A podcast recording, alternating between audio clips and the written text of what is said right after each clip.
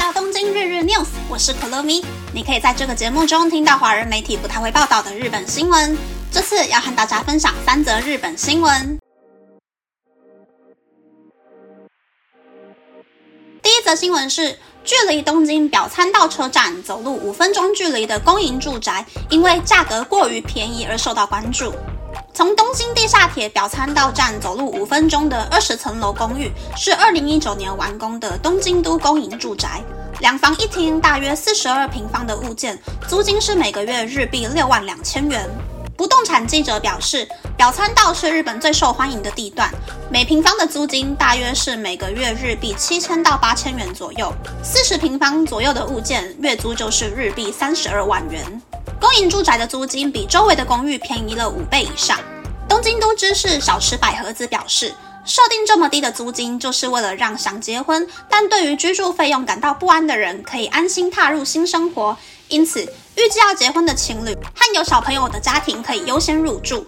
于是，这栋公营住宅的申请条件就包括了要提交结婚证明书，或是年纪未满四十岁的情侣，又或是家庭年收入低于日币三百五十万元的家庭。不过，为什么东京最高级的地段会有公营住宅呢？这要回溯到一九五七年开始的经济高成长时期，在表参道还不是顶级地段的时候，这里有二十五栋大型公营住宅组成的住宅区。但因为已经过去了六十多年，于是东京都将公宅重建。重建之后，先确保原本的居民可以居住的物件，剩余四分之三的土地则是租出去，让东京都赚取租金。第二则新闻是，去年因为阿兹海默症而失踪的人一共是一万八千七百零九人。日本警察厅从二零一二年开始统计有阿兹海默症的失踪人口，光是去年失踪人数就比前年增加了一千零七十三人，来到一万八千七百零九人，几乎是十年前二零一二年的九千六百零七人的两倍。去年因为阿兹海默症失踪的男性是一万三百一十四人。女性是八千三百九十五人。如果按年龄区分，六十多岁的人是九百三十八人，七十多岁的人是六千九百六十八人，八十岁以上的人是一万零六百七十人。百分之七十七点五的失踪者在报案当天可以被找到，百分之九十九点六的案件可以在报案后的一周内找到失踪者在哪里。此外，包括阿兹海默症患者在内，去年的失踪人口比前一年增加了五千六百九十二人，来到八万四千九百一十人。按年龄区分的话，二十多岁的失踪者最多，一共是一万六千八百四十八人；其次是十多岁的失踪者，有一万四千九百五十九人。这两个年龄段的失踪者占了总失踪人口的百分之四十。第三则新闻是因为镭射除毛痛到快要昏倒。为什么镭射除毛的纠纷案件越来越多呢？横滨的前景晃平为了参加健美比赛，到除毛沙龙进行镭射除毛，但因为过程中痛到他无法忍受，而立刻就医，结果被诊断为烫伤。他表示，除毛过程非常痛，痛到差点要昏倒。他原本觉得痛是很正常的，所以一直忍耐。但当他向除毛沙龙寻求解释时，却收到不会退款的答案。店家只回答他不知道为什么他会烫伤。除毛沙龙最近增加许多男性和年轻的客群。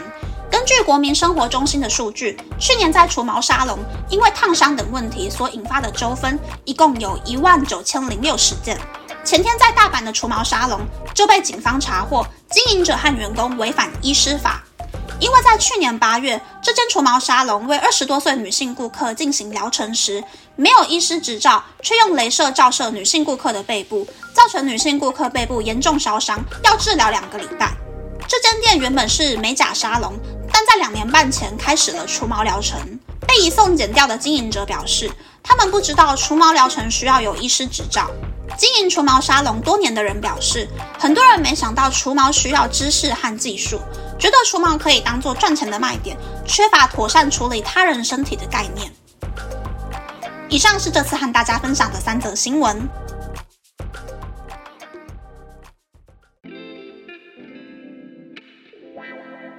第一则新闻是表参道低价公宅的新闻。表参道就是明治神宫出来，左右两边充满名牌旗舰店的那一条上坡路。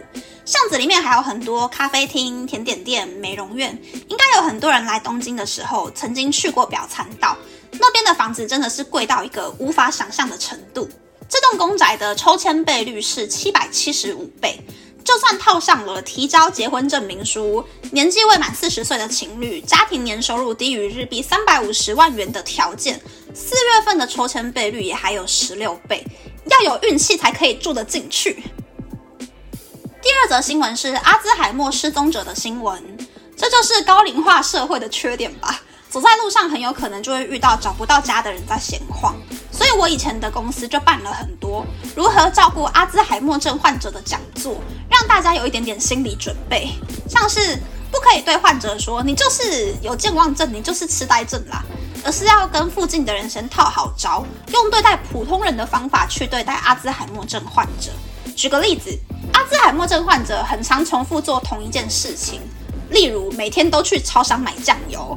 这个时候呢，就可以请店员每天都把酱油卖出去。等到阿兹海默症的患者回家之后，家人再默默的每天拿着发票跟商品回去超商退货，这才是正确的做法。新闻是镭射除毛被烤焦的新闻。据说一台镭射除毛机器大概是日币一百万元。一套疗程的费用呢是日币三十五万元左右吧，去掉电租、水电费、人事费用等等等，卖出五套疗程，基本上那台机器就回本了。所以除毛沙龙是非常赚钱的。但镭射有波长的问题，有分美容除毛跟医疗除毛。在日本除毛是很普遍的事情，所以很多人没有做功课，就直接砸了大钱在不专业的地方进行疗程。可是身体毕竟是自己的啦。除毛之前还是要先货比三家，研究评价，再花钱才不会后悔。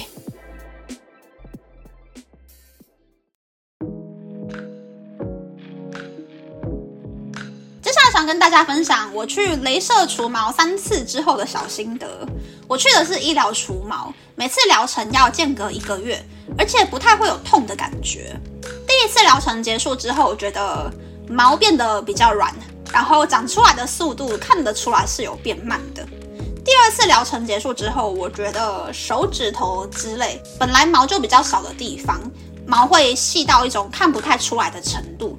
然后本来毛比较多的背啊，毛长出来的速度也是慢了大概一倍以上吧。第三次疗程结束之后呢，毛比较少的地方要超级近距离睁大眼睛才看得到有毛。然后背上的毛摸起来就有点像胡渣，有点刺刺的。但是现在夏天穿领子比较低、后颈露出来的衣服也不会害羞。所以我在想，既然我的毛密度、长度跟粗细都已经变很多了，下一次就可以试着提高功率看看。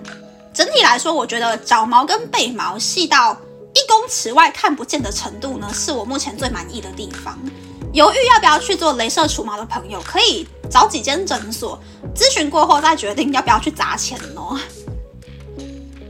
那么，那么这次的分享就到这边，不知道大家喜不喜欢这样的节目呢？欢迎大家留言和我分享你的想法。喜欢这个节目的朋友，可以在 Apple、Spotify、Google、s o u n KKBox、My Music、First Story、Mixer Box 等 Podcast 平台和 YouTube 订阅《东京日日 News》，或是在三岸小赞助这个节目，然后追踪《东京日日 News》的 Instagram 看今天的延伸内容哦。